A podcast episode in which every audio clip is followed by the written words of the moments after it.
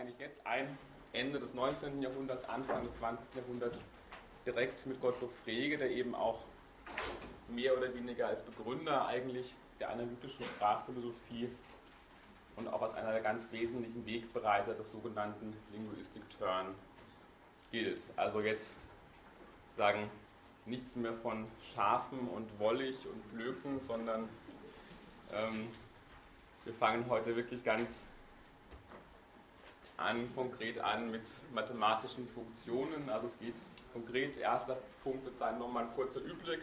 Überblick.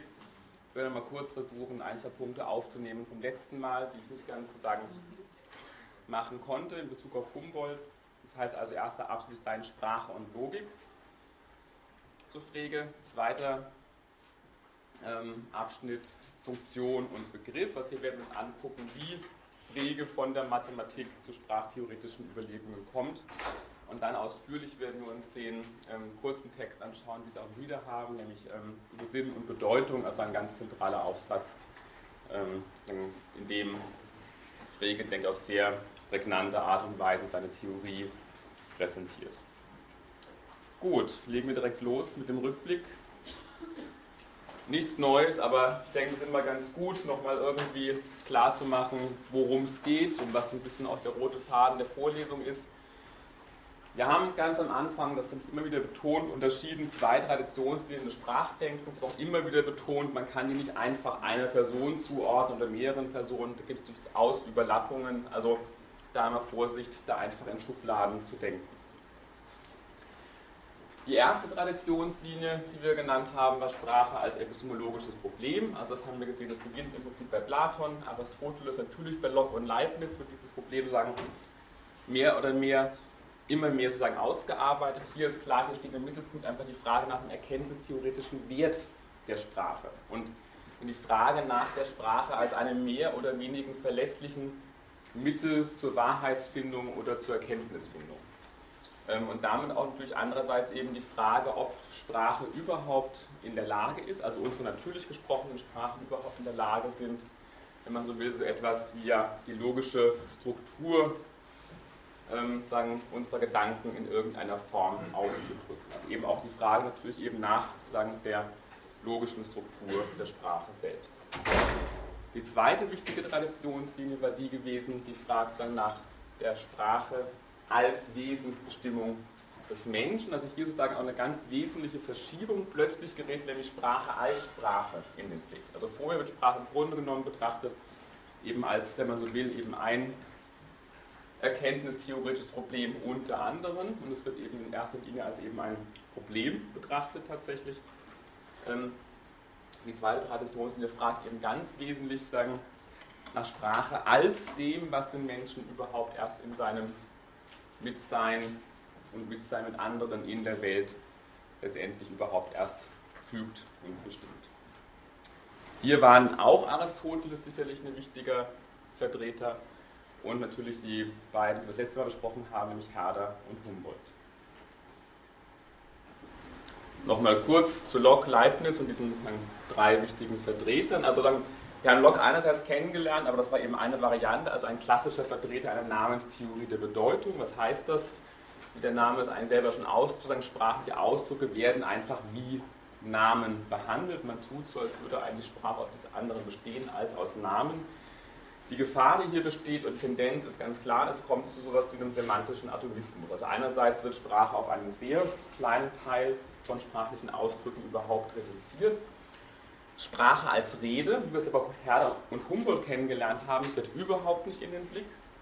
Ähm, und es wird so getan, als könnte die Bedeutung eines Ausdrucks eigentlich rein ableiten aus dem Ausdruck selber, ohne Berücksichtigung a des Kontextes, aber natürlich auch ohne Berücksichtigung überhaupt der gesamten konkreten situativen Sprachumgebung oder eben der konkreten, wenn man so will, Sprechaktsituation. Weiter haben wir gesehen, dass Wort oder ein Wort gewissermaßen sagen, ähm, dass Wörter Ideen bezeichnen, das haben wir in Aristoteles schon kennengelernt. Ideen wiederum stehen für Gegenstände, in dem Sinne hat man, kann man sagen, dass hier sozusagen eine repräsentationalistische Sprachkonzeption vertreten wird.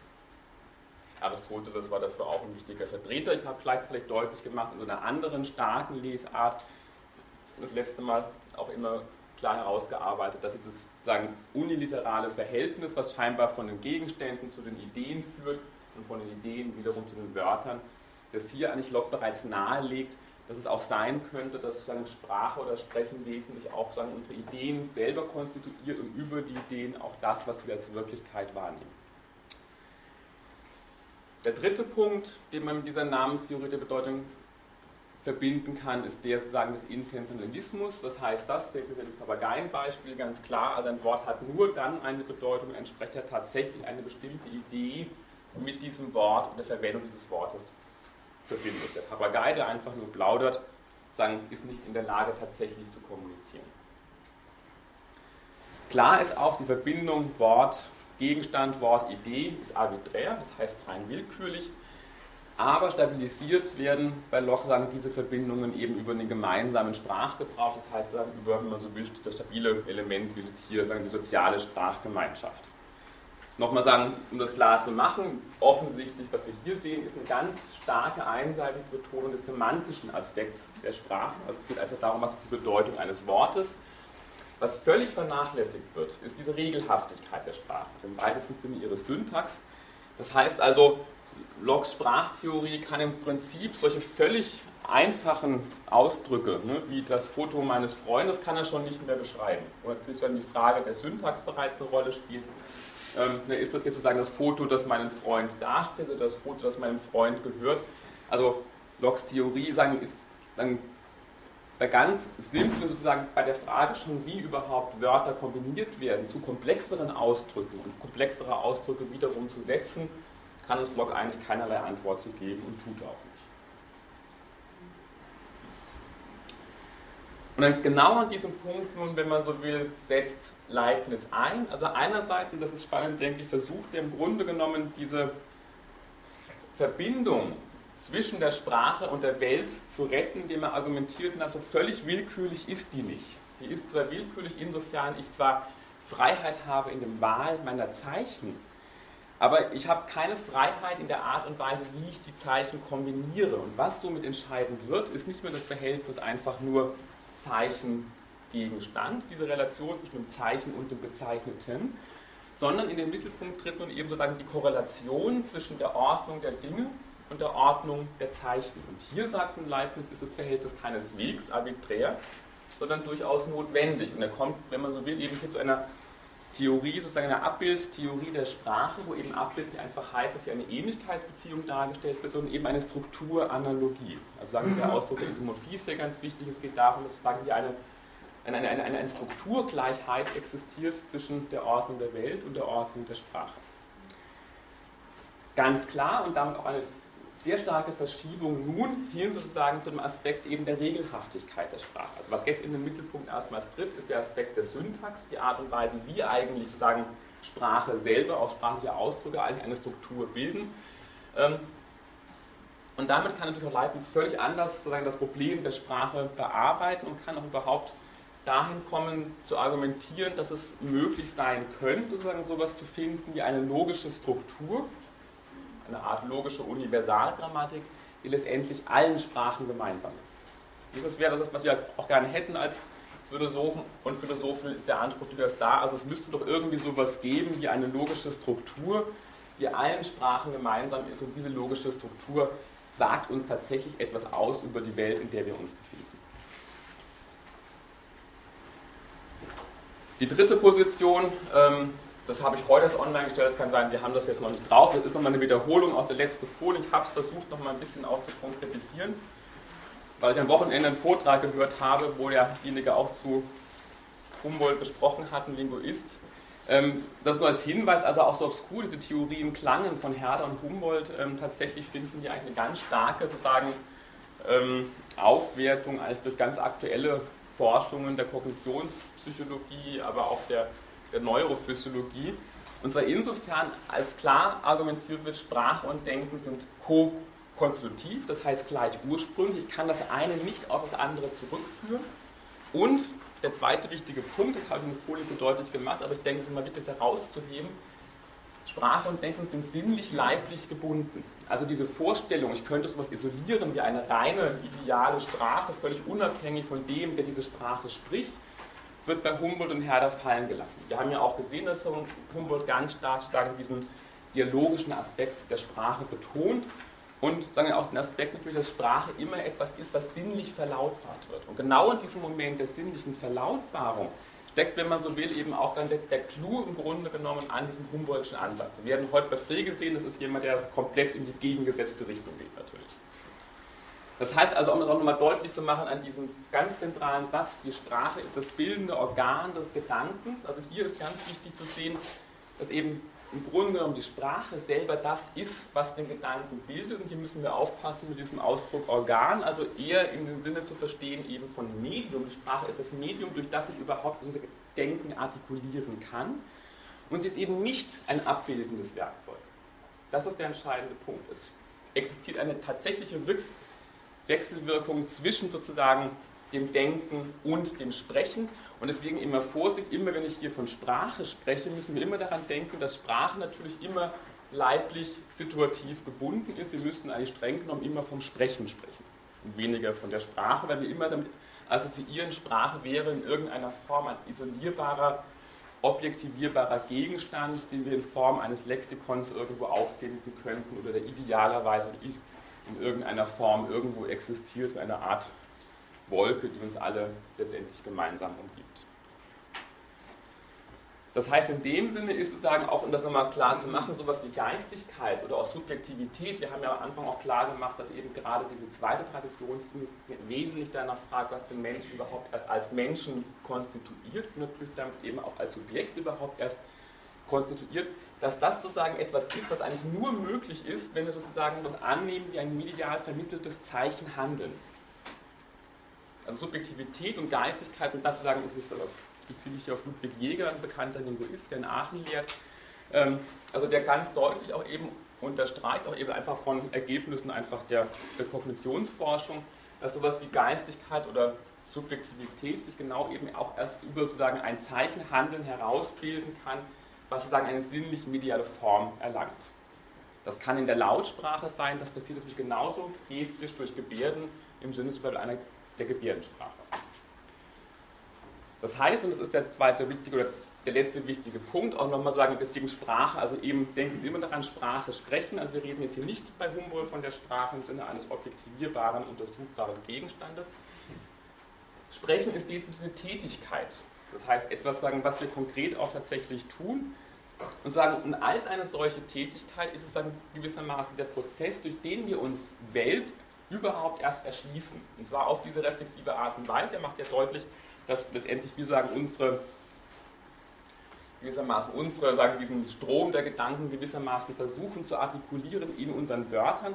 Dadurch erhalten eigentlich unsere Gedanken erst objektive Gestalt, aber eben eine objektive sinnliche Gestalt, die gewissermaßen als objektiv sinnliche auf uns zurückwirkt, aber auch natürlich durch andere auf uns zurückgespiegelt wird. Also im Grunde genommen ist sowas wie Objektivität auch erst dadurch ermöglicht, genau sozusagen in dieser Dialogizität von Ich und Du, indem sich gewissermaßen mein Gedanke immer sagen konkretisiert als sinnlich wahrnehmbares Wort, was dann auch eben letztendlich zurückkommt sozusagen aus dem Mund des anderen. Okay, hierzu noch Fragen? Behalten Sie es im Hinterkopf, wenn wir jetzt Pflege machen. Sie werden sehen, da wird Sprache komplett anders gedacht. Da wird eben so getan, als könnte ich jetzt genau etwas rein logisch Geistiges extrapolieren, was sozusagen in keiner Art und Weise kontaminiert, kontaminiert wird, sozusagen durch sozusagen sinnliche Aspekte oder durch Aspekte eben einfach der Artikulation oder eben auch der konkreten Redesituation. Wird eine Frage zum, zum letzten, da steht drinnen beim Lehrer, dass ein Orang-Utan dieselben Werkzeuge hat, also vom Kehlkopf und von, also die Möglichkeit hätte zu sprechen, aber nicht kann, weil er vom Verstand her nicht in der Lage ist. Habe ich das richtig verstanden? Kommen Sie hinterher zu mir vor? Ich würde sagen, ich würde glaube ich, also weil sonst fragen wir, ich, ich würde einfach mal weitermachen mit dem Herder, also sagen, das, äh, mit dem, mit dem Frege und ich würde zurückgehen sozusagen zu, zu dem Herder.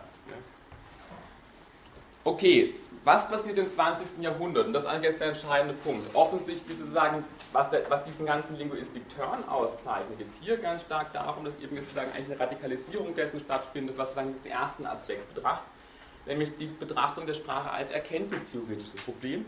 Und der wird im Grunde genommen diese Frage nach dem erkenntnistheoretischen Werk, der Frage wird nochmal ganz radikalisiert, neu gestellt und sagen, vollzieht dann eben auch genau das, was eben diesen Linguistik-Turn ausmacht, nämlich im Grunde genommen genau diese Beziehung, dass eben Sprachphilosophie letztendlich an die Stelle der Erkenntnistheorie tritt.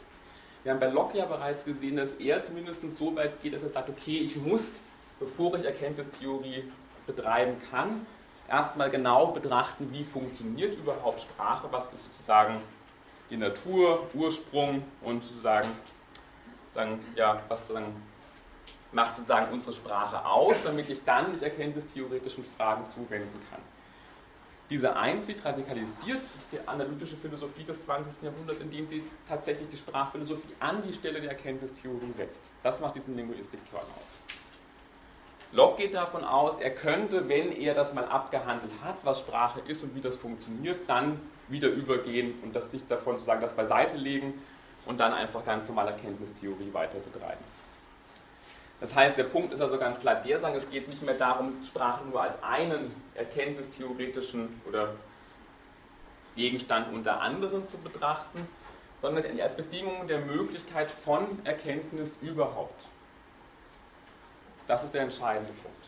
Ne? Und wir können da auch gar nicht mehr hinter zurück. Also Sprache wird immer sozusagen, das sozusagen wird immer die Reflexion darauf sein, überhaupt darauf reflektieren zu können, was die Bedingungen der Möglichkeit von Erkenntnis sind.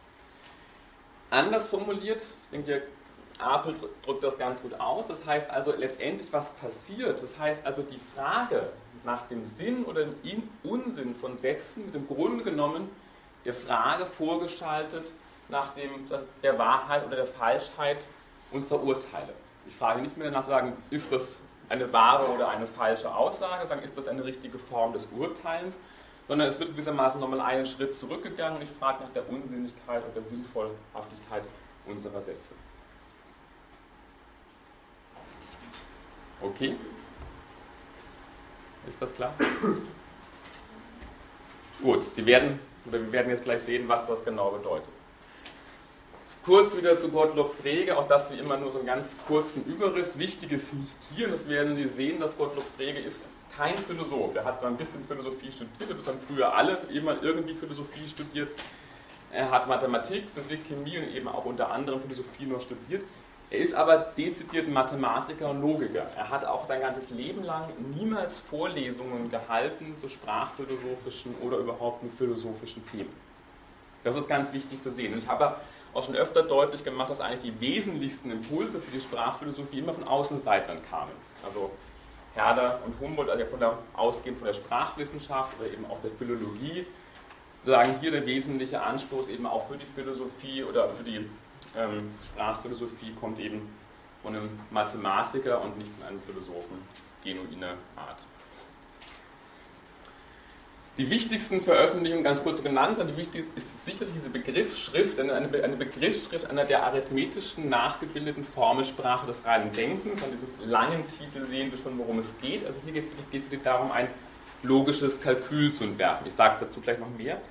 Ähm, und die beiden anderen wichtigen Werke sind Grundlagen der Arithmetik und sozusagen Grundgesetze der Arithmetiker. Das sind die Hauptgebiete, in denen ähm, Frege gearbeitet hat. Und wir werden jetzt sehen, wie kommt er von diesen Überlegungen letztendlich dann zu sprachphilosophischen ähm, Reflexionen, beziehungsweise wie kommt man überhaupt auf die Idee, Frege als, wenn man so will, Gründervater ähm, der analytischen Philosophie zu bezeichnen. Auch das natürlich, wie oft, wird sowas erst nachher natürlich getan. Also klar, zu Lebzeiten von Frege, er war eigentlich relativ unbekannt und wurde eigentlich auch erst relativ spät bekannt. Also genau sagen, Russell und Whitehead waren diejenigen, die eben in ihrem Vorwort der Prinzipia Mathematica sagen, Frege als wesentlichen Ideengeber genannt haben. Dadurch ist Frege eigentlich erstmals überhaupt bekannt geworden, ähm, aber auch nur im angloamerikanischen Sprachraum, im deutschsprachigen Sprachraum eigentlich letztendlich erst nach den 1950er Jahren. Der Clou oder worin die große Leistung liegt von Frege ist der eben, dass er eigentlich tatsächlich erstmals es geschafft hat, mit dieser Begriffsschrift ein tatsächlich vollständiges Kalkül zu entwickeln, eben der Junktoren- und der Quantorenlogik. Das ist das, was Sie lernen, wenn Sie die Logikvorlesung machen.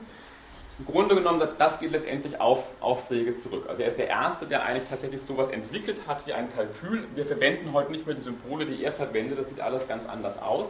Aber die Grundkonzeption, die stammt von Frege. Der entscheidende Clou ist auch der, dass tatsächlich Frege eigentlich derjenige ist, der im Grunde genommen eigentlich die Logik seit Aristoteles erstmals wirklich ganz wesentlich revolutioniert hat. Also im Grunde genommen ist eigentlich seit Aristoteles in der Logik nicht mehr viel sozusagen weitergedacht worden. Ähm, die aristotelische Logik ist eigentlich vorherrschend bis ins 19. Jahrhundert hinein und es ist eigentlich erst Frege, der im Grunde genommen auch es möglich macht, sagen, diesen Ausbruch aus der aristotelischen Logik und hier auch nochmal eben das komplett neu zu denken. Die wichtigsten Beiträge zur Sprachphilosophie sind alles kurze, kurze Aufsätze, Funktion und Begriff über Sinn und Bedeutung, die wir uns heute näher angucken werden. Funktion und Begriff auch, aber den haben Sie nicht im Nieder. Ich werde Ihnen das kurz vorstellen über Begriff und Gegenstand und dann später nochmal über der Gedanke. Ja, die anderen Dinge habe ich Ihnen schon gesagt. Dann können wir direkt uns anschauen, was uns Frege zu sagen hat. Zunächst Funktion und Begriff, auch das ein kurzer, ein ganz kurzer Text. Sie finden in dieser Aufsatzsammlung, es gibt so ein kleines Heftchen irgendwie, so ein blaues, da finden Sie sozusagen diese ganz zentralen Aufsätze von Frege zur Sprachphilosophie vereinigt. Wir gehen zunächst mal aus von einfach rein mathematischen Überlegungen. Was sozusagen mit denen beginnt letztendlich eigentlich Frege und er geht dann davon ausgehend, gelangt er dann plötzlich zur sprachtheoretischen Einsicht. Frege unterscheidet zwischen Argument und Funktion. Er macht das auf relativ simple Art und Weise. Eine Funktion ist ein mathematischer Ausdruck, der unvollständig oder ergänzungsbedürftig ist. Das ist seine Grunddefinition. Jeder mathematische Ausdruck, dem was fehlt, in Anführungszeichen, ist eine Funktion. Das kann sowas sein wie echte Funktionen, wie wir sie kennen aus der Schule. f von x ist gleich 2x Quadrat.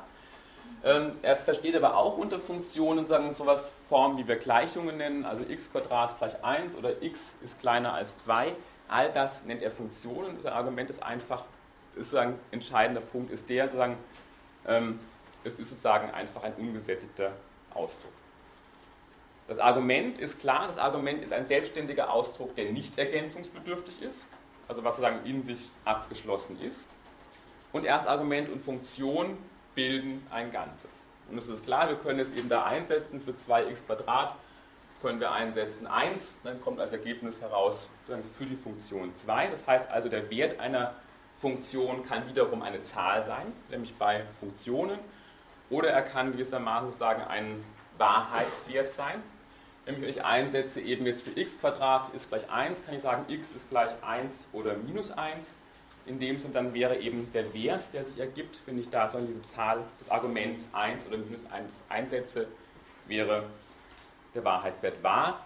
Wenn ich einsetze zum Beispiel 3 kleiner gleich 2, ist das Ergebnis dieser Gleichung gleich das Falsche. Der Wert ist sozusagen das Falsche. Klar soweit? Ja? Wieso ist zum Beispiel x Quadrat ist 1 ergänzungsbedürftig, weil er Variablen Da fehlt was.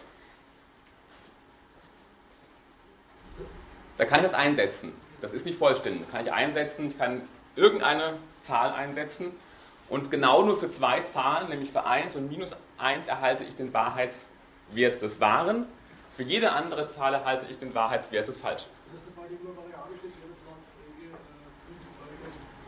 Nochmal? Sobald irgendwo eine Variable auftaucht, wird das laut Frege Genau. Er kommt zu folgendem Problem, das nämlich diese Ausdrücke jetzt, also ich habe hier mal ergänzt, also 2 Quadrat gleich 4, 1 kleiner gleich 2, 3 minus 1 gleich 2, die bedeuten, wenn ich das so bestimme, wie ich das gerade gemacht habe, nämlich alle dasselbe. Die bedeuten nämlich alle das Wahre, also alle diese Gleichungen sind wahr, sie bedeuten alle das Gleiche, obwohl sie doch eigentlich was völlig Unterschiedliches ausdrücken. Und das ist der Punkt, wo Frege 1 sagt, man sieht, hieraus, dass die Gleichheit der Bedeutung, also alle diese drei Ausdrücke haben die Bedeutung wahr, nicht die Gleichheit des Gedankens zur Folge hat, weil offensichtlich ist 2 Quadrat gleich 4 hat einen ganz anderen Gedanken, als wenn ich sage 1 ist gleich 2. Das heißt also, offensichtlich muss ich irgendwie unterscheiden zwischen der Bedeutung als dem Wahrheitswert einer sozusagen dann gesättigten Funktion und der Art und Weise, sozusagen, was sozusagen durch diese Funktion selber noch transportiert wird. Also im Grunde und der Gedanke, der, der in dieser Funktion ausgedrückt wird, letztendlich.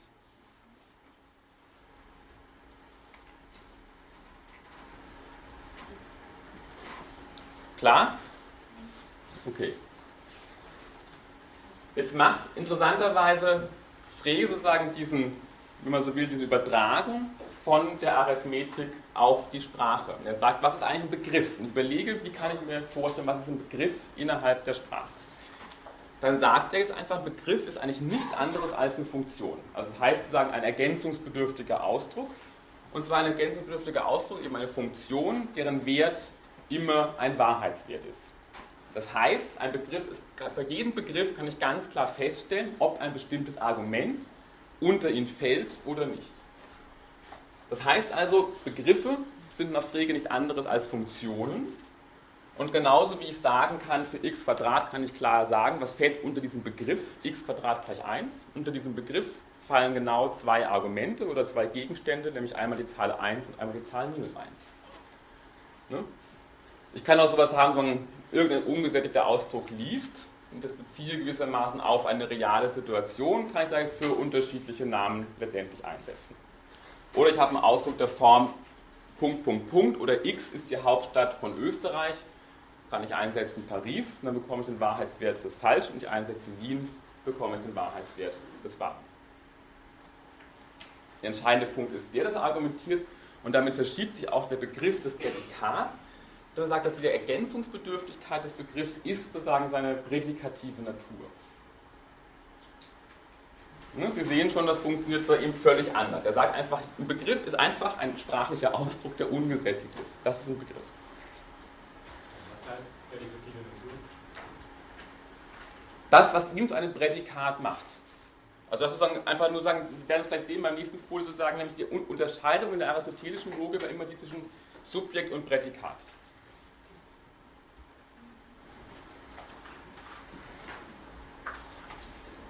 Was ist ein Satz? Da argumentiert er, die sprachliche Form der Gleichung ist letztendlich der Behauptungssatz. Also eine Gleichung in der Form x also ne, eine Gleichung ist eigentlich nichts anderes als ein Behauptungssatz. Das heißt also, jeder Satz kann im Grunde genommen dargestellt werden oder transformiert werden in einen unvollständigen Ausdruck, das heißt in eine Funktion oder einen Begriff einerseits und sozusagen einen vollständigen Ausdruck, was ein Argument ist. In dem Sinne kann ich sagen, Caesar eroberte Gallien, das ist offensichtlich ein Satz. Und den kann ich jetzt zerlegen in zwei Argumente. Also ich kann zwei Argumente auffinden, nämlich Caesar wäre ein Argument und Gallien wäre ein Argument. Und ich kann jetzt im Grunde genommen auch sehen, dass ich da ganz unterschiedliche Funktionen draus bilden kann. Ich kann nämlich einerseits sagen, Punkt, Punkt, Punkt eroberte Gallien, Caesar eroberte Punkt, Punkt, Punkt und Punkt, Punkt, Punkt eroberte Punkt, Punkt, Punkt. Das wäre eine Relation. Also ich kann, das ist der entscheidende Punkt, jeden Satz zerlegen in sowas wie sozusagen einen ungesättigten Ausdruck, eine Funktion oder eben auch eine zweistellige oder auch eine dreistellige Relation ähm, und, und in Argumente. Ja? Warum kann ich eroberte nicht das Argument interpretieren? Nochmal? Warum kann ich eroberte nicht das Argument interpretieren? Weil es ergänzungsbedürftig ist. Das ist für das sozusagen ist für, das ist sozusagen der Punkt, das ist sozusagen für, für, für Frege ein Ausdruck, der nicht für sich alleine stehen kann. Aber Caesar schon. Genau. Aber da kriegt sozusagen Frege das ganze Problem weg, wenn Sie die Frage nach der Bedeutung von Prädikaten. Was ist eigentlich die Bedeutung von einem Prädikat laufen oder eroberte? Das Problem will er gar nicht haben. Ne? Das ist der entscheidende Punkt. Er sagt, da ist die Frage eigentlich schon falsch gestellt. Er kriegt auch das ganze Problem weg, wenn ich jetzt frage nach der Bedeutung. Was ist die Bedeutung von und oder von der, die, das oder so? Ne? Das stellt sich für nicht. Ne? Sondern Bedeutung muss immer klar bestimmbar sein. Das heißt also nur in dem strengen Sinne Kennzeichnungen, wir kommen dazu, nur Kennzeichnungen oder Eigennamen wie Aristoteles oder Gallien oder Caesar oder Wien, die haben überhaupt eine sozusagen, ähm, das sind sozusagen Eigennamen, das sind sozusagen Argumente und da kann ich klar sagen, die haben eine klare, klare Bedeutung. Eroberte ist ein Prädikat, Ne? Daher haben wir genau die Frage nach dem Prädikat. Also wenn Sie jetzt gucken, was ist in der Grammatik ein Prädikat, dann sind das eben genau sozusagen eben Franz liest, da ist Franz das Subjekt und liest ist das Prädikat. Aber hier stellt sich dann die Frage nach der Bedeutung eben nicht. Ja? Das heißt, Frege ist kann ein Argument nur entweder das Subjekt oder das Objekt sein. Also in dem Fall wäre. Ja, Vorsicht, weil davon will Frege weg. Genau von dieser klassischen Subjekt-Objekt-Logik oder äh, Grammatik, da will sagen, da, da geht der Frege von weg, indem er sagt, einfach gesättigt, ungesättigt. Aber ein Prädikat kann ja dann kein Argument sein, oder? Es kann nicht, kann nicht äh, gesättigt sein. Genau.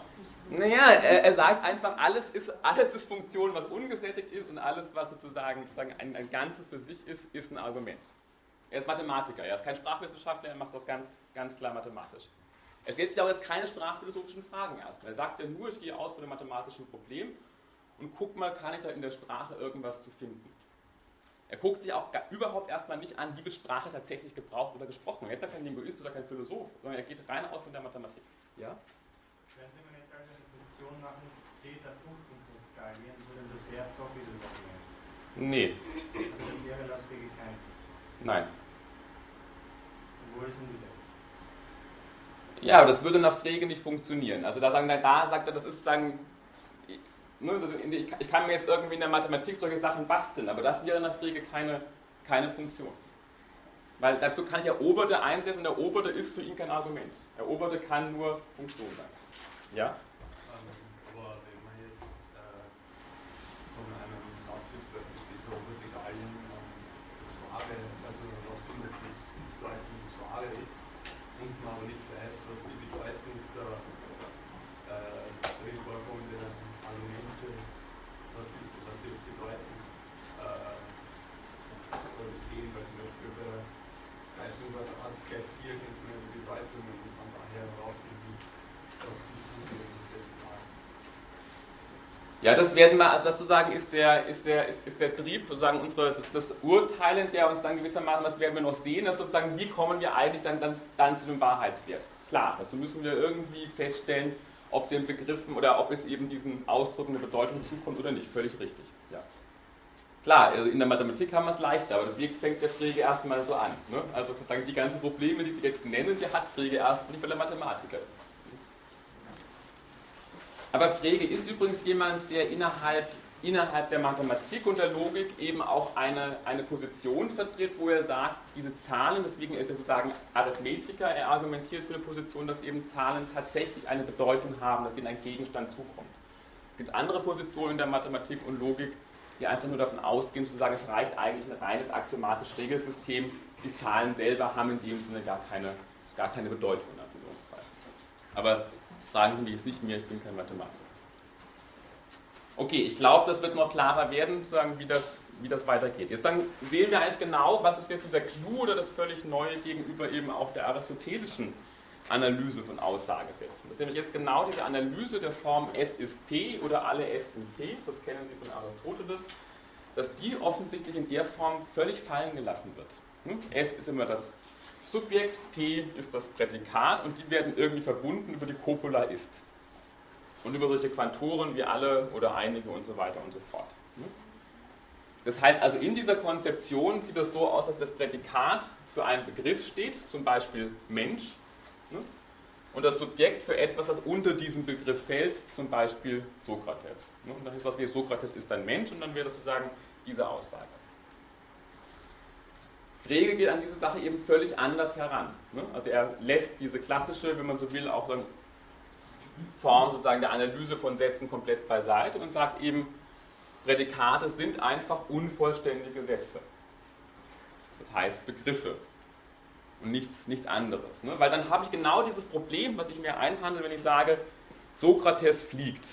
Ne? Dann wäre Sokrates das Subjekt und fliegen wäre irgendwie das Prädikat, dann müsste ich jetzt so tun, das könnte ich den Satz in die Form bringen, S ist P, also Sokrates ist P, was soll jetzt P sein?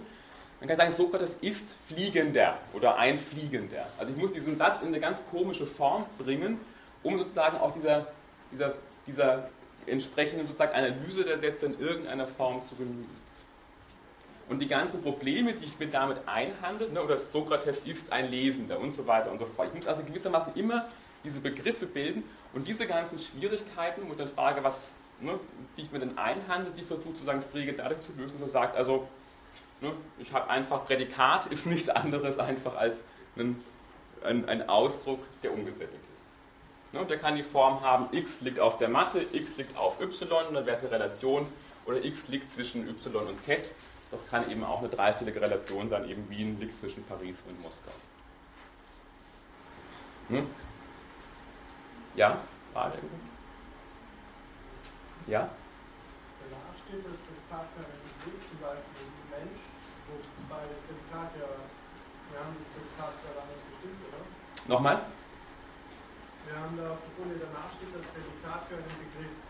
Ja? Und, Mensch ist weder Begriff noch ein Prädikat, oder? Das ist auch der Begriff des Menschen. Also, Bei Aristoteles, jetzt nicht Frege. Das ist ja Aristoteles. Also, ne? also hier deswegen ist sozusagen, das hier ist sozusagen das, das wäre die Konzeption im Einfachen von Aristoteles und das wäre die Konzeption von Frege. Dass Sie sehen, wo der Unterschied liegt. Das ist die Ja? und das, äh, am Schluss der Beispielsatz Wien und Moskau jetzt vollständig oder unvollständig? Ja, das wäre ein vollständiger Beispielsatz. Den könnte ich zerlegen in diese Form. x liegt zwischen y und z und die Argumente Wien, Paris, Moskau. Ja? Nochmal auf dieses Sokrates Beispiel zurückzugreifen. Ähm, der Fliegende, ist das denn ein Argument oder ist das nur ein, ein Begriff? Also, der Fliegende. Naja, eben, diese. Probleme will der Frege nicht haben. Also genau das wäre nämlich dann, da- dann fängt die ganze Schwierigkeit ja an. Was soll denn das sein? Aber der, der bezeichnet sozusagen nicht konkret genug irgendetwas, um als Argument durchzugehen. Der Fliegende. Also der Fliegende liegt zwischen Paris und Moskau. Nochmal, Sie meinen jetzt, ob der Fliegende ein Argument sein könnte? Ja. Oder ist der nicht konkret genug sozusagen? Würde, also ich, ich glaube, also da, also ich meine, das ist jetzt, also seien Sie vorsichtig, genau, Frege versucht die Konzeption genau so zu machen, dass ich mir diese ganzen Schwierigkeiten nicht einhandle. Ne? Dass ich nicht drüber nachdenke, was ist das eigentlich. Ne? Also das, er sagt sozusagen, ähm, wenn er so einen philosophischen Satz nimmt, wie irgendwie die Freiheit ist unendlich, ne, dann würde er sagen, ja, das kann ich zerlegen in irgendwie, klar, dann kann ich sagen, ich kann Freiheit zerlegen in ein Argument und ich kann das zerlegen in ein Prädikat ist unendlich. Ne. Aber klar, die ganzen Probleme nicht mehr einhandeln, wenn ich frage, was ist denn Freiheit, was ist die Bedeutung von Freiheit, ne, dann geht das Ganze natürlich schon los. Ne. Also er will einfach ganz basal auf dieser Ebene bleiben, wie analysiere ich den Satz. Aber die Freiheit geht in dem Fall dann als Argument, wenn Sie nicht so können. Ja, also ein Argument ist immer etwas, was für einen Gegenstand, also da, da müsste sozusagen Frege will immer argumentieren, ein Argument muss sozusagen eine Bedeutung haben, muss auf einen Gegenstand verweisen. Es wäre die Frage, was ist jetzt der Gegenstand von, von Freiheit? Ne? Bei Gerald kann ich sagen, hier, ne, das ist der Gegenstand. Ne? Der steht da.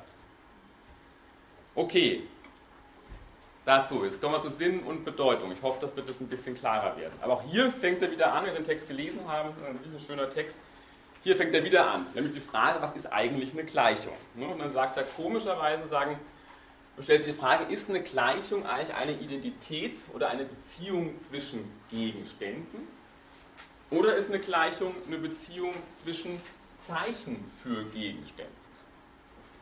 Auch hier wieder jetzt macht er sozusagen einen Befund und sagt, ja, es gibt offensichtlich Identitätssätze der Form a ist gleich b, die im Unterschied zu Formen der Aussagen von a ist gleich a für uns einen Erkenntniswert besitzen.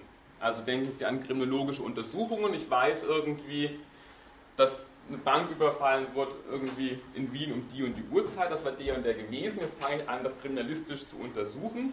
Es gibt einen Bankräuber, der ist klar, irgendwie, den kann man sehen auf der Videokamera. Und es kommt die Polizei zum Ergebnis, Herr Meier ist der gesuchte Bankräuber B. Und da habe ich jetzt eine Gleichung, A ist gleich B, die also dann ganz offensichtlich für uns einen Erkenntniswert besitzt. Ne, Wenn ich sage, Herr Meier ist der Herr Meier, dann besitzt das für uns keinen Erkenntniswert. Der Clou ist der, das hat also offensichtlich Identität keine Beziehung zwischen Gegenständen, sondern Identität muss immer gedacht werden als eine Beziehung zwischen Zeichen für Gegenständen. Herr Meier ist Herr Meier, aber ich kann ihn unterschiedlich bezeichnen. ne? Ich kann ihn bezeichnen als Herr Meier, wohnhaft in, keine Ahnung, so und so Gasse, so und so. Ähm, Oder ich kann ihn be bezeichnen als denjenigen geboren am so und so vielten, so und so vielten. Und ich kann sagen, das ist auch derjenige, der am so und so viel Uhr, am so und so vielten die Bank Austria da und da überfallen. Also ich kann mich unterschiedlich auf diese eine Person, Herr Meier, beziehen. Und wenn ich zwei dieser Korrelate miteinander verbinden kann, habe ich eine Gleichung, wo Zeichen aufeinander bezogen werden, die denselben Gegenstand bezeichnen. Alle bezeichnen den Herrn Meier, aber sie tun das auf andere Art und Weise. Das heißt, als hier mit ins Spiel kommt, ist eben genau die Frage eben nach der Art und Weise, wie uns Zeichen das vermitteln, auf das sie sich beziehen. Jetzt so die Konklusion, die Frege daraus zieht, ist, es liegt nun nahe, mit einem Zeichen, Name, Wortverbindung, Schriftzeichen, außer dem Bezeichneten, was die Bedeutung des Zeichens heißen möge, noch das verbunden zu denken, was ich den Sinn des Zeichens nennen möchte, worin die Art des Gegebenseins enthalten ist. Da müssen Sie ganz scharf aufpassen mit Sinn und Bedeutung.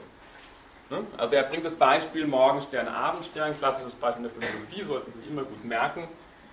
Morgenstern und Abendstern bezeichnen offensichtlich beide denselben Gegenstand, obwohl das hat man erst später herausgefunden im Zuge der Astronomie. Nämlich sie bezeichnen beide den Planeten Venus.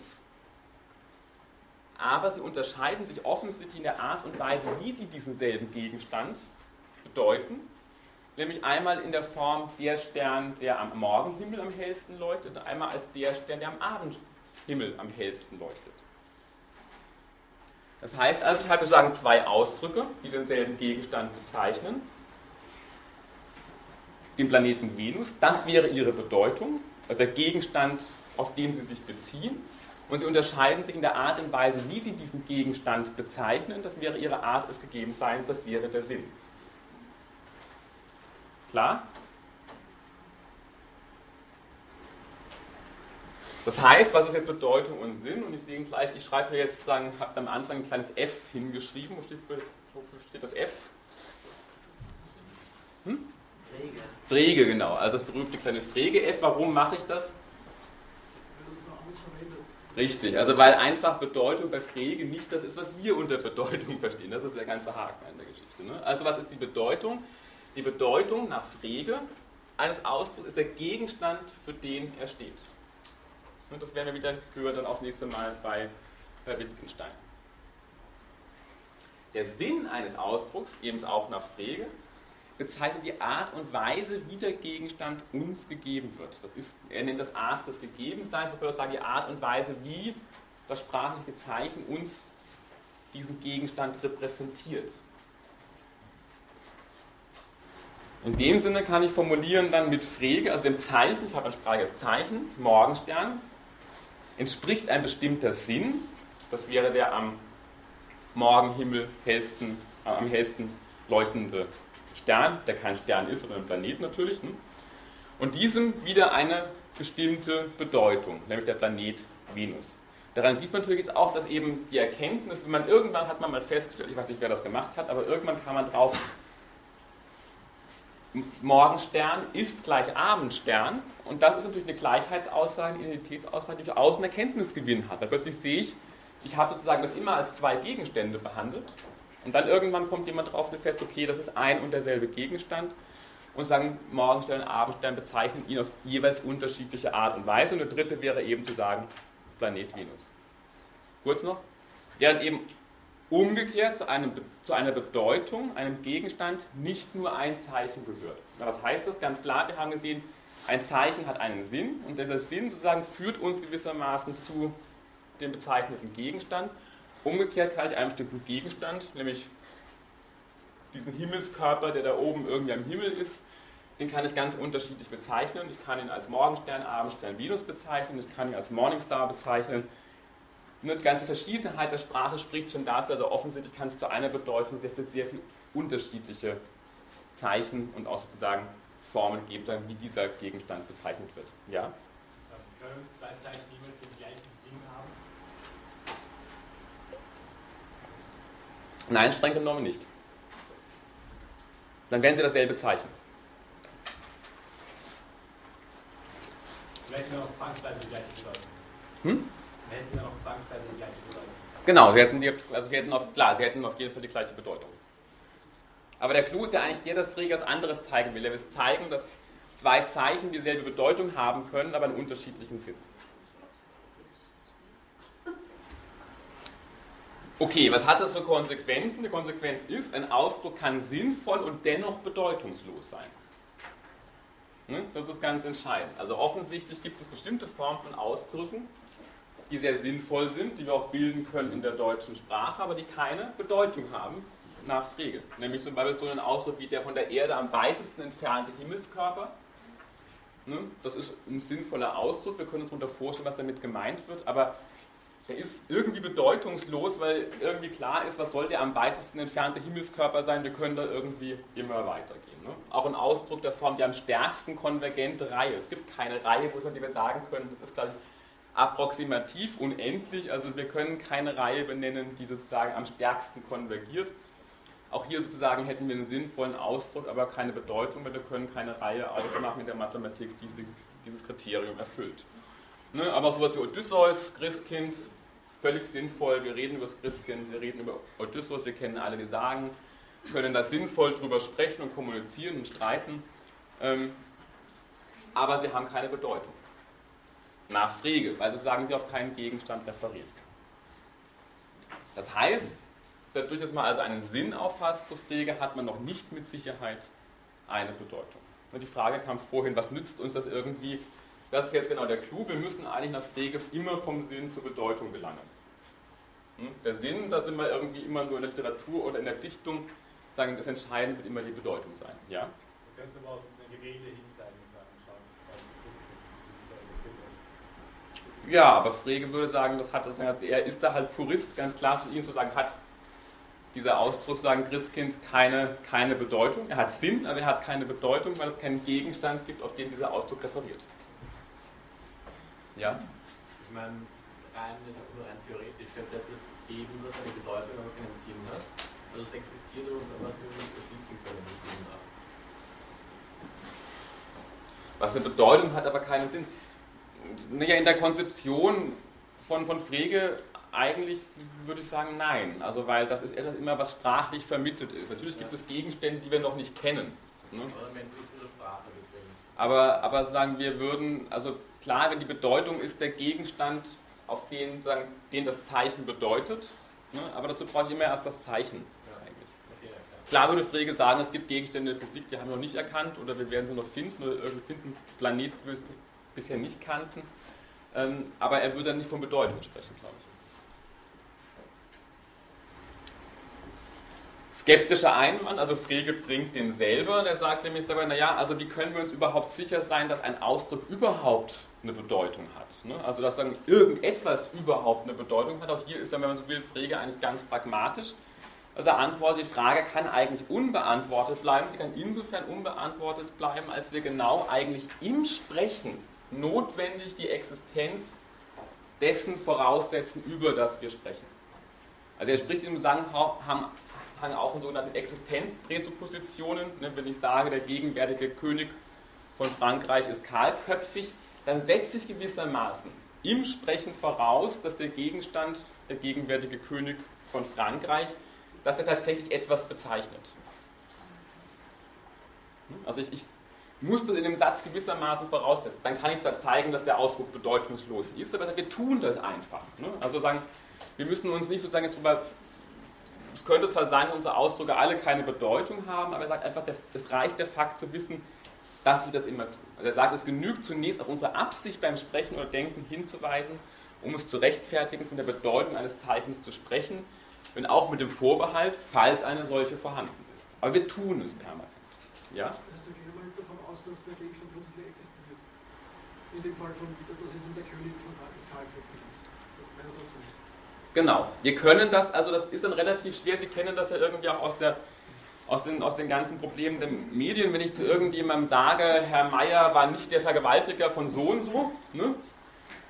dann hat das aber hängen, ne? weil sozusagen es ist schwer, sowas zu verneinen. Also das ganze Problem der Verneinigung, also das wird dann bereits vorausgesetzt, aha, in irgendeiner Form wird gewissermaßen vorausgesetzt, es gab sozusagen den Vergewaltiger von so und so, Wenn ich dann sage, es war nicht der Herr Meier, ist es gewissermaßen schwer, das zu verneinen wiederum. Also wir, wir setzen natürlich permanent im Sprechen voraus, dass die Gegenstände, über die wir sprechen, auch, auch etwas bezeichnen. Und das Verneinen ist schwerer von irgendetwas. Er macht es auch deutlich, also an, einem Satz ändert sich ja nichts, wenn ich sage, der gegenwärtige König von Frankreich ist kahlköpfig oder ich verneine den Satz, der gegenwärtige König von Frankreich ist nicht kahlköpfig. In beiden Sätzen, in der Verneinung und in der Bejahung, wird jedes Mal vorausgesetzt, es gibt einen König von Frankreich. Was? Na, der hat von Frege natürlich.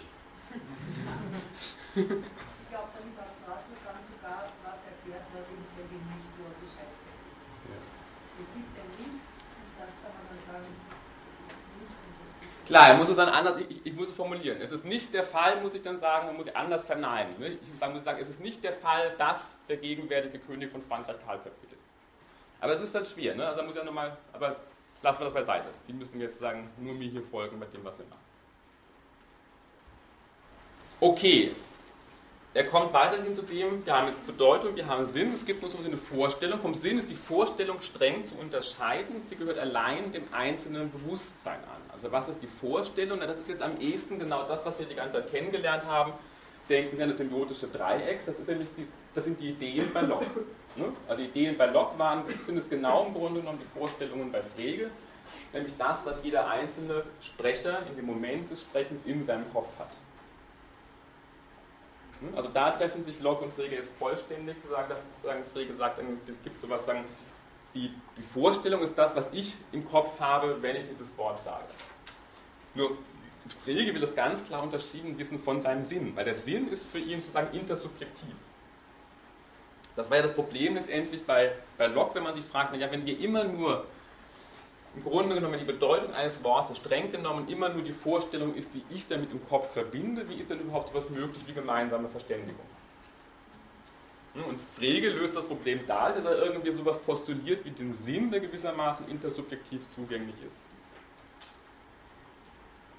Also man spricht, das ist nur als Anmerkung, man spricht bei Frege auch sozusagen, dass er, er postuliert sowas wie ein drittes Reich, also denken Sie sich an das dritte Reich ähm, von, von Nazi-Deutschland, also ein drittes Reich sozusagen zwischen der subjektiven Vorstellung und den objektiven Gegenständen postuliert er eben den Sinn und der Sinn wäre dieser dritte, dieser dritte Bezirk, der gewissermaßen nicht subjektiv ist wie die Vorstellungen, aber auch nicht objektiv ist wie die Gegenstände.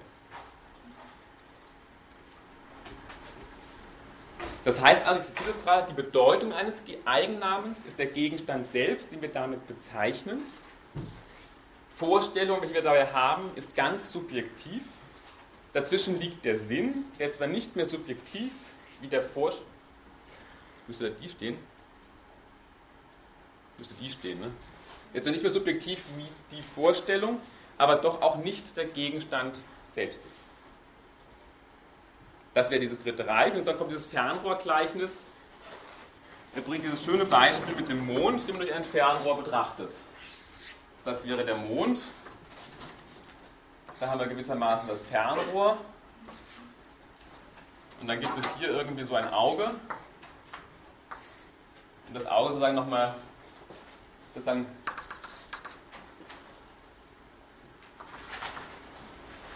Was ist jetzt hier Sinn und Bedeutung in diesem Gleichnis? Immer vorsichtige Gleichnis, wenn wir daran versuchen, das Pflege deutlich zu machen. Ja? Also, das hier wäre die Bedeutung. Ne? Bedeutung.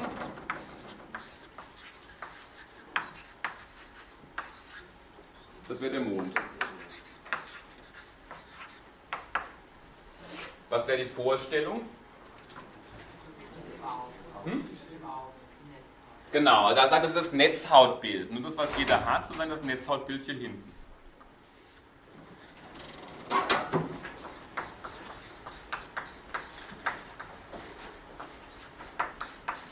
Und der Sinn, wo ist der? Im Fernrohr, genau. Und was, was will ich sagen? Das ist sozusagen hier das virtuelle Bild im Fernrohr. Wie nennt man das? Ich habe es vergessen. Hat einen Namen in der Physik. Das wäre der Sinn. Was ist jetzt der Clou an dem Sinn? Also wie kann man das jetzt sich verdeutlichen?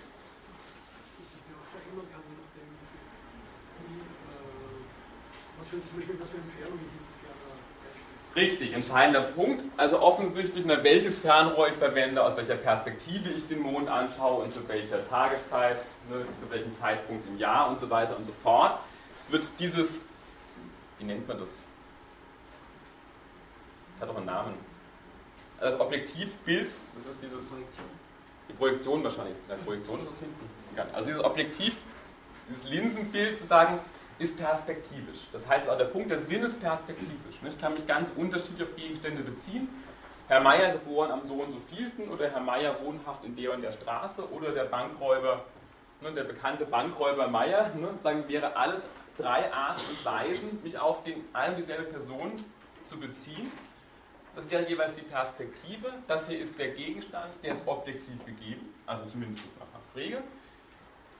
Rein subjektiv ist das Netzhautbild, das ist immer nur meins und der entscheidende der Sinn ist gewissermaßen intersubjektiv. Weil jeder kann hier durchgucken, jeder sieht gewissermaßen dann dasselbe Bild, hat aber ein anderes Netzhautbild und das kann ja sein, ich habe irgendwie, bin, bin fehlsichtig oder bin irgendwie farben und so weiter und so fort. Bei jedem sieht das anders aus natürlich. Ähm, aber das ist gewissermaßen intersubjektiv, aber perspektivisch. Ja? hat der Sinn, ähm, das Vermögen, der Sinn des Vermögens falsch zu sein. Ja, wenn ich zum Beispiel sage, ähm, der Mond ist für mich repräsentiert durch einen einzelnen Stein am Mond, dann ist das ja, ja also das bruchstückhaftes Bild. Nein, der Sinn kann nicht wahr oder falsch sein. Das heißt, der ist irrelevant für die äh, logischen ähm, Berechnungen oder Operationen. Ja, also der Sinn kann nicht wahr oder falsch sein. Okay, also ist, ist der Sinn eigentlich Hat keinen Wahrheitswert. ein Vorwand ähm, für Frege, dass es eine Berechnung durchführen kann, ohne darüber nachzudenken. Nein, aber die Bedeutung eine Zuordnung erfahren haben. Nee, aber auch die, also war falsch, Vorsicht, natürlich kann ein Name, kann ein Eigenname kann ein, eine Bedeutung haben oder nicht, aber er kann nicht wahr oder falsch sein. Also Wahrheit und Falschheit kommt auf Frege natürlich auch ersetzen zu. Ja, aber das Sinn ist eben nicht ab, abgebildet in irgendeiner logischen Operation oder in irgendeiner Gleichung. Ja, doch. Also wenn ich irgendwie eine Gleichung mache und komme hinterher zum Ergebnis a ist gleich b, dann habe ich aber eine ganze Menge gewonnen. Das macht die Mathematik ja permanent. Ja. Also der mathematische Beweis besteht permanent darin, die Art des Gegebenseins zu gucken, dann kommt man zu a ist gleich b und das wäre gewissermaßen dann eben genau das, wenn ich da ich, unterschiedlich mich beziehe sozusagen, also die Art des Gegebenseins spielt ja eine ganz wichtige Rolle, das schon.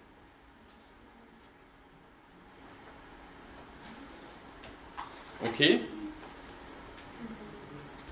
Netzhautbild ist ja noch nicht die Vorstellung. Nein, das ist ja nur ein Gleichnis. Da geht es jetzt ja nur darum, das auf eine physikalische Ebene zu bringen. Da habe ich jetzt nur Mond, Objektivbild und Netzhautbild. Das wäre jetzt die Vorstellung. Ne? Also die Vor der Vorstellung bei Frege entspricht das Netzhautbild in dem Gleichnis, dem Objektivbild entspricht der Sinn und dem Mond entspricht, dem Gegenstand Mond entspricht die Bedeutung. Immer Vorsicht mit Gleichnissen, ne? also nicht eins zu eins übertragen. Aber ist es Netzhautbild speziell die Vorstellung entspricht oder dass alle Netzhautbilder, zum Beispiel jemand einen Mond hatte oder von auch. Nein, das ist ein Gleichnis, Vorsicht, das ist ein Gleichnis. Ja, ja. Aber, ähm, also, ich meinte dann jetzt das Spezifische, also jetzt nur Gleichnis. Na, er will nur zeigen, es gibt Namen. Ne? Und ich kann mit jedem Namen, mit dem Namen Pferd, kann ich eine Bedeutung verbinden, einen Sinn und eine Vorstellung. Und wenn ich das Ganze übertrage auf diese Fernrohrgeschichte, dann entspricht der Bedeutung dieses Ausdrucks der Mond, dem Sinn dieses Bild und sozusagen der Vorstellung das subjektive Netzwerkbild. Mehr ist damit nicht gesagt. Deswegen Vorsicht, also nicht, nicht die Beispiele überinterpretieren, mehr ist damit nicht gesagt. Ja? Haben Sammelbegriffe wie Pferd wirklich eine Bedeutung? Oder dieses Pferd? Genau, also Pferd kann, aber das, also da will ich jetzt nicht weitermachen, Pferd kann natürlich beides sein, nämlich kann einerseits natürlich im Begriffswort sein, ne? also ein Gattungsbegriff, und andererseits kann es sein, dieses Pferd. Ja, aber der Gattungsbegriff hätte keine Bedeutung.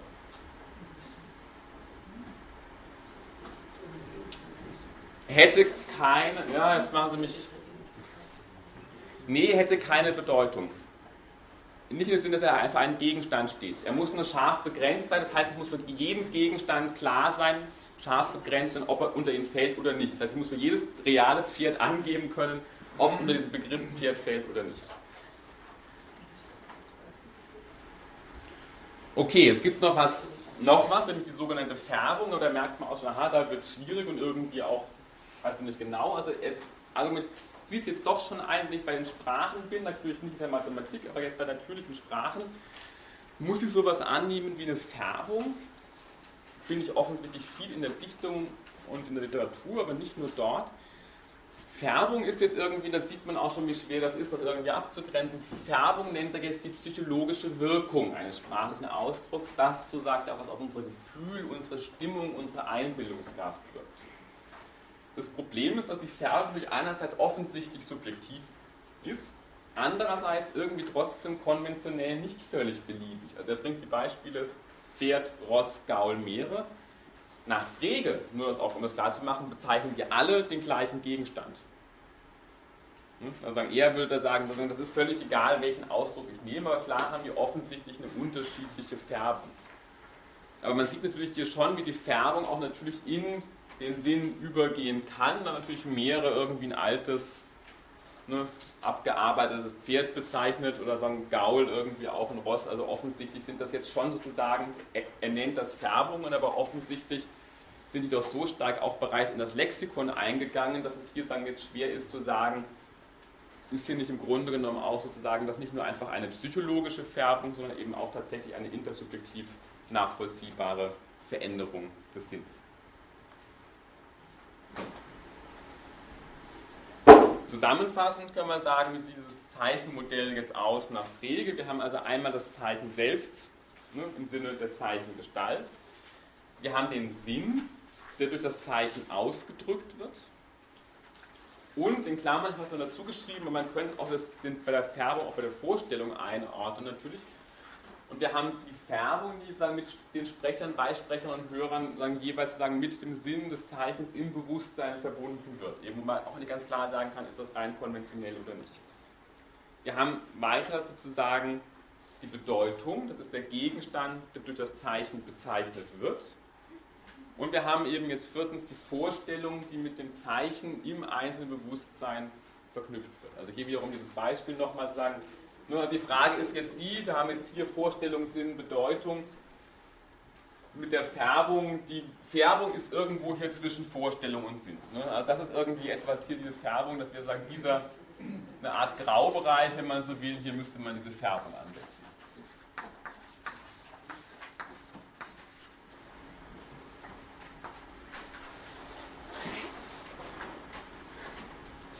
Aber sicherlich ein problematischer Begriff, aber klar, er will natürlich das sozusagen jetzt für seine Begriffsschrift ähm, nicht irgendwie haben, sowas wie Färbung.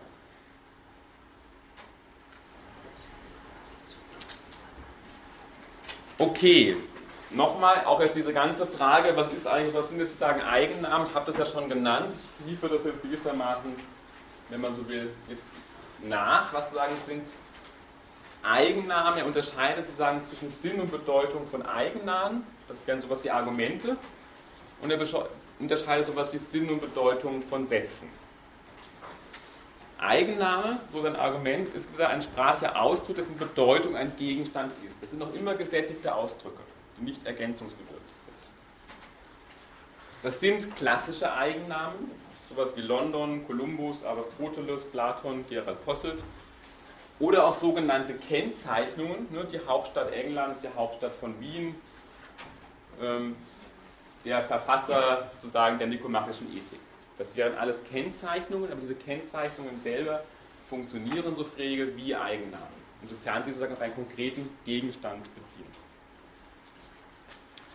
Er argumentiert nun, dass sagen auch überhaupt, was ist sowas wie, wie können wir sowas verstehen? Da sagt er, der Sinn eines Eigennamens wird von jedem erfasst, der die Sprache oder das Ganze von Bezeichnungen hinreichend kennt, der er angehört. Also Frege setzt schon sowas voraus wie ein allgemeines Sprachwissen und sagt also sagen, ich erfasse dann den Sinn eines Eigennamens, wenn ich eben ein kompetenter Sprecher einer, einer Sprache bin. Und natürlich muss ich dann auch gewissermaßen über ein entsprechendes Weltwissen verfügen. Ne? Wenn ich jetzt hier bei Ihnen sage, Verfasser der nikomachischen Ethik wird der Großteil von Ihnen wissen, wen ich meine.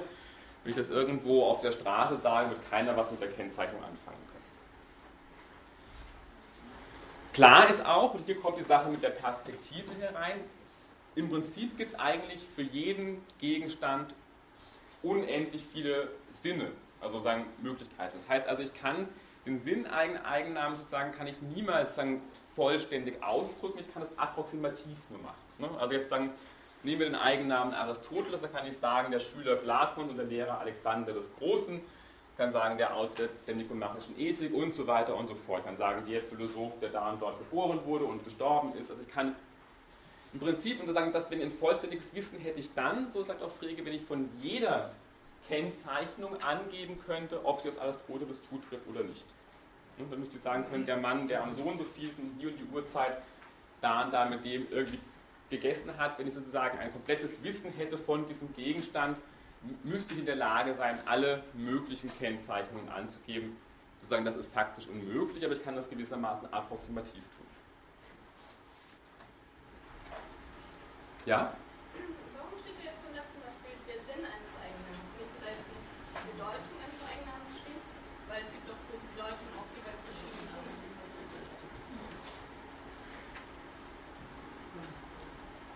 Also ne, der Sinn eines Eigennamens, die ist Frage, was ist der Sinn des Eigennamens? Also, sagen, also ein Eigenname, ich könnte sagen, dieser Aristoteles, ne, dieser Gegenstand, wie bei Venus. Ich kann den auf unterschiedliche Art und Weise bezeichnen. Ja, aber das, also das bedeutet, ist da jetzt Sinn, wie es im letzten Punkt steht, äh, Sinn nach Pflege oder einfach Sinn Nachfolgen? Immer nach Pflege. Okay, aber das würde doch mehr so sozusagen die Bedeutung des Eigennamens. Also Sokrates kann man mit verschiedenen Kennzeichnungen ausdrücken. Ja, und die haben alle dieselbe Bedeutung. Alle diese Kennzeichnungen haben dieselbe Bedeutung, nämlich Aristoteles, die historische Person, aber sie haben alle einen unterschiedlichen Sinn. Ne? Also der Sinn von der Pla Schüler Platon der Lehrer Al Alexanders, diese Kennzeichnung bezeichnet Aristoteles, aber hat einen anderen Sinn als der Autor der nikomachischen Ethik. Und diese Kennzeichnung bezeichnet auch Aristoteles. Bedeutung. Die Bedeutung eines Eigennamens. Bedeutung hat kein eigenständiges Zeichen. Oder? Es gibt kein exponiertes Zeichen, das die Bedeutung anzeigt. Kann es sein, dass man sowohl Bedeutung als auch Sinn durch Kennzeichnungen ausdrücken kann, aber beides niemals vollständig? Ah, ich weiß, was Sie meinen. Okay, ja, lassen Sie mich drüber nachdenken. Fragen Sie mir am Ende nochmal nach dann. Ja? Sie meinen,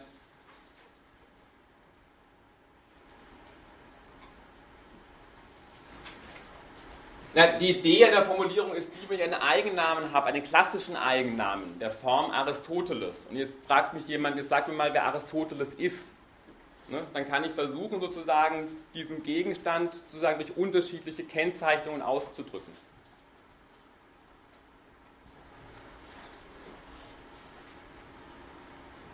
Nicht klar? Die Bedeutung geht nur implizit hervor. Okay.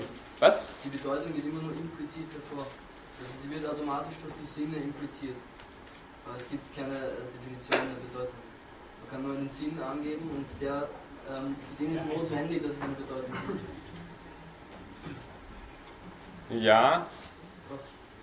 Machen wir mal, also Sie dürfen mich gerne nochmal hinterher fragen, sagen, machen wir mal weiter, vielleicht wird es dann auch irgendwie klarer werden. Ich, ich denke auch nochmal drüber nach, was, was da jetzt da Ihre, Ihre Irritation ist. Ist ja ganz klar, wenn, wir, wenn man das anhand dieses Schemas aufzeichnen würde, ist es ja ganz klar, nicht? Weil da oben steht der Aristoteles, der Sinn ist der Schüler zum Beispiel von Platon und das, was, auf, was wir in unserer Vorstellung haben, ist dann ja, ein Philosoph oder ein, was ich, oder ein, ein Logiker oder so irgendwas. Das ist nicht das Gleiche dann. Das würde eigentlich herauskommen.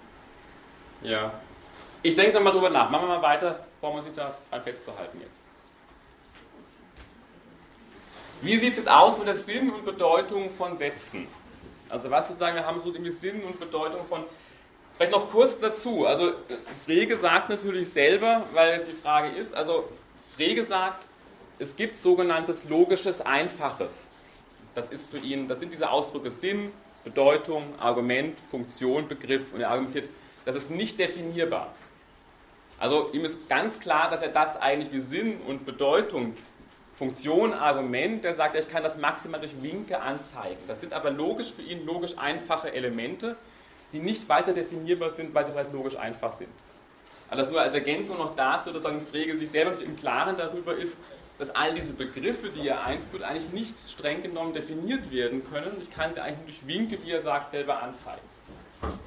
Ich kann sagen, sie immer nur implizit darauf verweisen, aber ich kann sie nicht streng genommen definieren. Der Behauptungssatz, so sagt er also jetzt sozusagen, ist der sprachliche Ausdruck eines Gedankens. Und der Gedanke eines Satzes ist letztendlich sein Sinn. So das Argument. Entscheidend ist nach Frege, dass eben der Gedanke nicht sozusagen ist, dass die Tätigkeit des Denkens selber ist, sondern tatsächlich dessen objektiver Inhalt. Wir können im Prinzip sagen, der propositionale Gehalt. Ein Ausdruck, den Sie vielleicht eher kennen, also die sagen, das ist der Gedanke, der propositionale Gehalt, der in einem Satz ausgedrückt wird. Wenn ich sagen, okay, der Sinn sozusagen ist der Sinn eines Satzes ist sein Gedanke oder sein propositionaler Gehalt, was ist aber die Bedeutung? Das heißt, der Gegenstand, für den der Satz steht. Was ist eigentlich die Bedeutung eines Satzes? Da kommt jetzt die Antwort, was erstmal natürlich nicht so wahnsinnig plausibel ist, die Bedeutung eines Satzes, aber er ist da einfach ganz stringent, indem wir das Ganze aufgebaut haben. Die Bedeutung eines Satzes ist nichts anderes als ein Wahrheitswert, nämlich wahr oder falsch. Also Sinn eines Satzes ist sein Gedanke und die Bedeutung eines Satzes ein Satz kann immer nur zwei Bedeutungen haben. Nämlich eine Bedeutung, nämlich kann wahr sein oder er kann falsch sein. Also Sie sehen es auch nicht, also das heißt also sagen, die Wahrheitswerte wahr oder falsch sind nun in der Terminologie auch selber von Frege auch selber Gegenstände.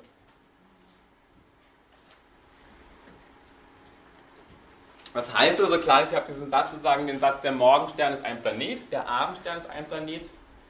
Beide Sätze drücken offensichtlich einen anderen Gedanken aus. Aber die Bedeutung ist gleich, nämlich beide bedeuten das Wahre. Klar? Hm? Also Sie müssen auch darauf achten, Frege geht es nicht danach, wie wir das intuitiv betrachten würden, sondern er versucht einfach seine Terminologie und seine Ansätze ganz streng sozusagen weiterzuentwickeln.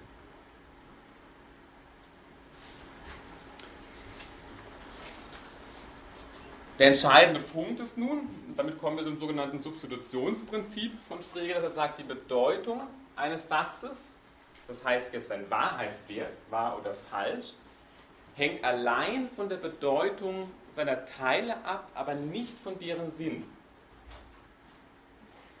Nehmen wir wieder unser Beispielsatz, der Morgenstern ist die Venus, der Abendstern ist die Venus, das heißt, der, die Bedeutung dieses Satzes, das heißt, der Wahrheitswert wahr oder falsch, hängt allein von der Bedeutung der Teile ab. Deswegen kann ich gewissermaßen Morgenstern durch Abendstern ersetzen und der Satz bleibt gewissermaßen, die Bedeutung des Satzes bleibt erhalten, nämlich der Wahrheitswert wahr, auch wenn sich der Sinn natürlich ändert. Ja?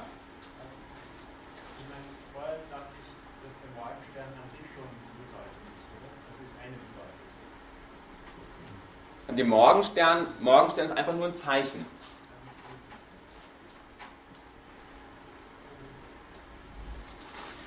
Ja? Also Morgenstern ist ja nur ein Zeichen. Und das Zeichen sozusagen bedeutet gewissermaßen, sagen, dass, also das ist das Zeichen sozusagen gibt uns eine gewisse Art des Gegebenseins. Ne, der Stern, der am Morgenhimmel am hellsten ist, diese Art des Gegebenseins verweist uns gewissermaßen weiter auf die Bedeutung, das heißt auf den Gegenstand der durch das Zeichen bezeichnet wird. Das Substitutionsprinzip, wie lautet es jetzt? Das besagt, muss es auch vorlesen, wird ein Teilausdruck eines Satzes durch einen anderen mit gleicher Bedeutung ersetzt, so bleibt der Gedanke des Satzes erhalten. Entschuldigung, das muss ich eh, vorlesen. Ne? Bleibt die Bedeutung eines Satzes erhalten, nicht aber der Gedanke. Ne? Also ich kann in dem Satz Morgenstern durch Abendstern ersetzen, weil beide haben die gleiche Bedeutung und dann bleibt auch die Bedeutung des Gesamtsatzes erhalten, nicht wahr. Ich könnte auch für Morgenstern ersetzen, die Venus ist die Venus, dann wäre der Satz auch wahr. Wenn ich aber sagen würde, der Mars ist die Venus, wäre sozusagen die Bedeutung verändert und das Ergebnis sozusagen wäre sozusagen die Aussage, also der, die Bedeutung des Satzes wäre das Falsche. Und Sinn ist auch in dieser Definition das gleiche wie Gedanke. Genau, der Sinn eines Satzes ist, ist sein Gedanke. Umgekehrt, was heißt das für den Sinn? Für den Sinn des Satzes kommt nur der Sinn seiner Teile in Betracht, nicht der Umstand, ob ihnen eine Bedeutung zukommt oder nicht. Das kann man jetzt wiederum an diesem Satz deutlich machen, Odysseus wurde in Ithaka ans Land gesetzt. Also hier offensichtlich ist es entscheidend zu sagen, da kann ich sozusagen das Ganze sagen, ich kann das ersetzen, ich kann sagen, da ist nur sozusagen der Sinn entscheidend, der Ausdrücke, die ich verwende, aber sozusagen nicht die Frage, ob ihnen tatsächlich eine Bedeutung zukommt oder nicht. Der Punkt ist der, und das ist der entscheidende Clou auch wieder, also ein Satz kann sinnvoll sein, aber er kann dennoch bedeutungslos sein. Ne, wir haben bereits gesehen, es gibt Ausdrücke, die sinnvoll sein können, aber bedeutungslos, wie Odysseus selbst. Der ist sinnvoll, aber bedeutungslos, weil es keinen Gegenstand gibt, auf den Odysseus referiert.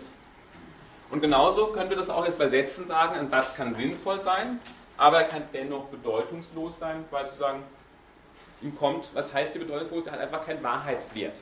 Also es gibt Sätze, und das sind die Sätze der Literatur oder eben auch der Dichtung, die zwar sinnvolle Sätze sind, aber sie sind nicht wahrheitsfunktional. Das heißt, es sind keine Sätze, die wahr oder falsch sein können.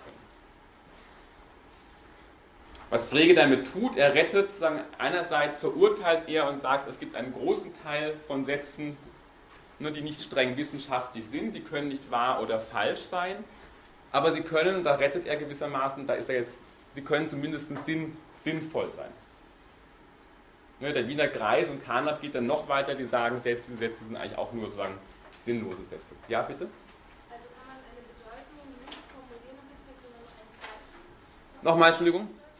Also könnte ich jetzt theoretisch eine Bedeutung nicht formulieren, sondern nur ein Zeichen für eine Bedeutung.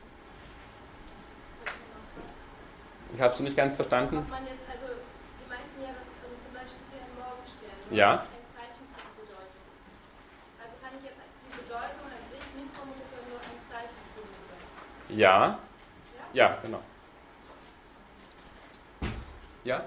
Ähm, aber sehe ich das richtig, dass der Sinn ist etwas praktisch, ähm, mit dem wir überhaupt die Bedeutung von etwas erfassen können. Und das heißt, das wird uns von, von diesem Ding auch gegeben. Wäre es dann eigentlich so, dass... wir so- Vom Zeichen gegeben, vom Zeichen. Achso, okay. Aber nicht, nicht vom, vom Ding selber. Also Erkenntnis theoretisch ist keinen Wert.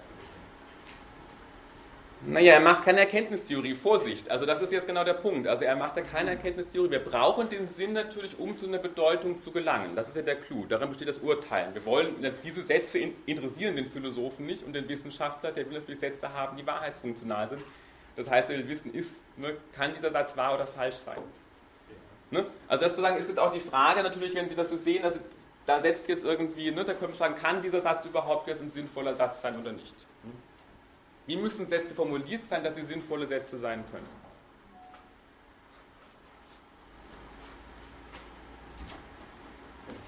Also der Punkt, den ich auch gerade genannt also eben die Frage ist ja selber, warum bleiben wir nicht einfach beim Sinn, ne, sondern wir wollen irgendwie auch weiter sozusagen zum Wahrheitswillen. Da sagt er eben, das ist das Streben nach Wahrheit. Ne? Wir streben letztendlich nach Wahrheit, was uns überall sagen, vom Sinn zur Bedeutung vorzudringen treibt. Klar, wir könnten beim Sinn einfach stehen bleiben, können sagen, wir haben einen Sinn, das reicht uns ja. Der Clou ist der, wir wollen irgendwie wissen, okay, können wir irgendwie sagen, das ist der Clou, wir wollen also sagen, dieses Streben nach Wahrheit besteht genau darin, von einem Sinn zu einer Bedeutung vorzudringen. Ne? Also genauso, wir könnten da hinstellen können sagen, Odysseus, vielleicht ist es ja doch eine historische Figur gewesen. Ne? Vielleicht kann man das irgendwie nachweisen, dass es tatsächlich ein, ein Gegenstand ist, auf den man referieren kann. Der Witz ist der, erst der Gedanke zusammen mit seinem Wahrheitswert besitzt tatsächlich einen Erkenntniswert. Ne? Also ich brauche einen Gedanken, einen proportionalen Gehalt, ich muss einen Wahrheitswert dazu haben, wahr oder falsch. Und erst das zusammen besitzt einen Erkenntniswert natürlich. Ne? Der Satz selber, sozusagen, ohne seinen Wahrheitswert letztendlich nicht. Also in dem Sinne ist auch genau sagen, Urteilen besteht genau von einem Gedanken. Ich erfasse einen Gedanken, will ich wissen, ist der wahr oder falsch. Daran liegt das Urteil. Das heißt, und das wird auch noch dann später interessieren bei Awesome, worauf sozusagen hier Frege aufmerksam macht, ist, dass sowas, wenn ich von einem Behauptungssatz spreche, dann erschöpft er sich nicht in dem propositionalen Gehalt, der mit diesem Satz ausgedrückt wird. Das wäre nur der Gedanke, sondern ich brauche für jeden Behauptungssatz so eine behauptende Kraft. Nämlich ich behaupte mit dem Satz, der Satz ist wahr. Das heißt also, mit jedem Behauptungssatz geht sowas einher wie ein Gedanke, sein proportionaler Gehalt, mit der behauptenden Kraft, Ich behaupte, dieser Satz ist wahr. Und ganz klar, ein Satz wie die Frage, ähm, kannst du mir mal kurz helfen, ne, hat offensichtlich keine behauptende Kraft. Da geht es ja nicht darum zu sagen, dass ich damit sage, dieser Satz ist wahr oder falsch. Ne, oder wenn ich sage, ich verspreche dir morgen zu kommen, auch das wären Sätze, die keine behauptende Kraft haben. Ne. Die beanspruchen ja gar nicht wahr oder falsch zu sein. Eine Frage kann nicht wahr oder falsch sein, ein Versprechen kann nicht wahr oder falsch sein. Das kann gelingen oder misslingen, wenn wir Austin sehen, aber es kann nicht wahr oder falsch sein. Okay, kurz nochmal zum Überblick. Also sagen, ein Eigenname, der Sinn eines Eigennamens ist die Art des Gegebenseins. Die Bedeutung ist der Gegenstand, für den der Name steht. Bei dem Satz ist der Sinn der Gedanke und die Bedeutung ist ein Wahrheitswert, wahr oder falsch. Das gebe ich Ihnen nur kurz als Überblick, damit Sie sehen, wie schwierig die Terminologie ist. Wir werden das hier sofort überspringen, Sie können es wieder vergessen, aber nur, dass Ihnen deutlich ist, also das ist der ganze Haken. Also Sie müssen einfach ganz sauber sein in den Begriffen, deswegen lese ich auch heute relativ viel ab, weil ich mich dann selber nicht irgendwie permanent verhätte. Also Sie sehen, dummerweise haben die alle für diese unterschiedlichen Begriffe, also gerade auch im englischsprachigen Raum gibt es sehr viele, sehr unterschiedliche Ausdrücke jeweils, also da muss man eben sehr, sehr vorsichtig sein was hier jeweils genau unter Sinn und Bedeutung verstanden wird. Aber sind diese Sachen jetzt wirklich synonym? Naja, ganz synonym sind sie auch nie natürlich, klar. Also das ist sozusagen, aber so ungefähr in diese Richtung geht es zumindest. Okay. Wie sieht es jetzt aber aus mit Satzverbindungen? Da wird es einiges erst interessant tatsächlich. Also sagen, dieses Substitutionsprinzip, erinnern Sie sich, also wenn ich sagen, einen in einem Satz einen Ausdruck gleicher Bedeutung aussetze, bleibt der Wahrheitswert des Satzes erhalten oder seine Bedeutung, gilt es auch für Satzverbindungen. Und da kommt dann eben genau diese Sache in das Spiel mit der Junkturenlogik. Das machen Sie alle, wenn Sie diese Logik machen. Da lernen Sie sowas eben genau wie wahrheitsfunktionale Verknüpfungen. Da steckt das genau schon drin im Wort nämlich selber. Das sind nämlich Satzverknüpfungen, die wahrheitsfunktional sind. Das heißt, wenn ich einen anderen Satz ersetze, gleichen, gleichen Wahrheitswert, gleicher Bedeutung, ändert sich gewissermaßen sozusagen auch nichts an dem Wahrheitswert des Gesamtausdrucks. Also einfach sozusagen all diese Verknüpfungen der Form und oder wenn dann, also innerhalb der Junkturenlogik, wären solche Satzverknüpfungen, bei denen das Substitutionsprinzip offensichtlich streng gilt. Ne? Weil da wird einfach nur gesagt, immer ich kann, diese Funktion besteht genau darin, dass sie eben wahrheitsfunktional ist. Jetzt gibt es aber Sätze der Form, nicht? Paul behauptet, dass Benedikt der 16. Papst ist und Paul behauptet, dass Josef Ratzinger Papst ist. Offensichtlich sozusagen kann sein, obwohl, wenn man jetzt streng genommen sagt, okay, Josef Ratzinger ist Benedikt 16., ja eigentlich bedeutungsgleich, also müsste man dann sagen, das ist eigentlich, haben diese beiden Teilsätze die gleiche Bedeutung.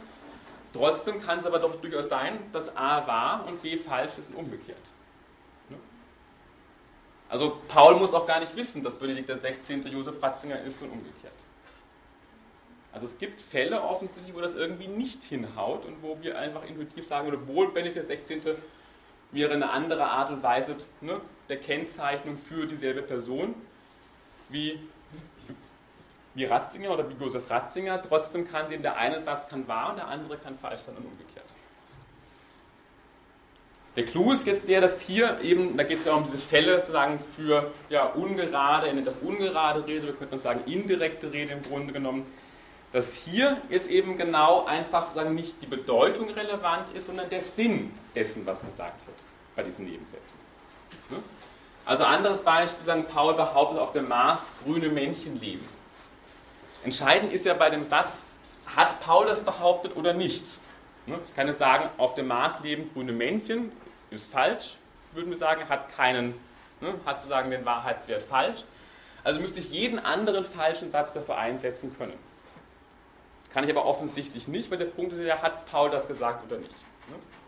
Ich könnte es genauso sagen, schauen Sie raus, da regnet es grüne Tomaten. Ne? Okay, spinnt ein bisschen, geht raus, sagen Ihrer Kollegin, Freundin, der Herr Posselt hat gemeint, draußen regnen grüne Tomaten. Ne? Wann ist der Satz wahr oder falsch, wenn ich das wirklich gesagt habe? Wenn der Sinn erhalten bleibt, aber nicht sozusagen die Bedeutung. Ne? Weil das macht den Unterschied, Ich hätte auch sagen können, also Sie können jetzt nicht einfach einen anderen absurden Satz ersetzen, durch den sozusagen es regnet grüne Tomaten oder nicht. Das heißt also erst der Haupt- und der Nebensatz zusammen bilden einen Gedanken, in diesem speziellen Fall. Und ich kann eben nicht einfach einen Nebensatz der gleichen Bedeutung durch einen anderen ersetzen, sondern es muss gewissermaßen der Sinn jeweils erhalten bleiben. Verstanden? Ja? Nochmal? Hat er das dann auf die Mathematik auch wieder angewandt?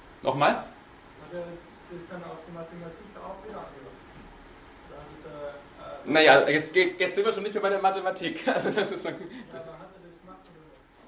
Nee, also da geht es ihm jetzt ja darum zu gucken, wie Sprache funktioniert und was Sprache kann. Und da kommt es mal gehen, okay, Sprache hat eine ganze Menge, also natürliche Sprachen bereiten uns eine ganze Menge Probleme, deswegen behandeln Sie in der Junktorenlogik niemals solche Aussagen. Ne?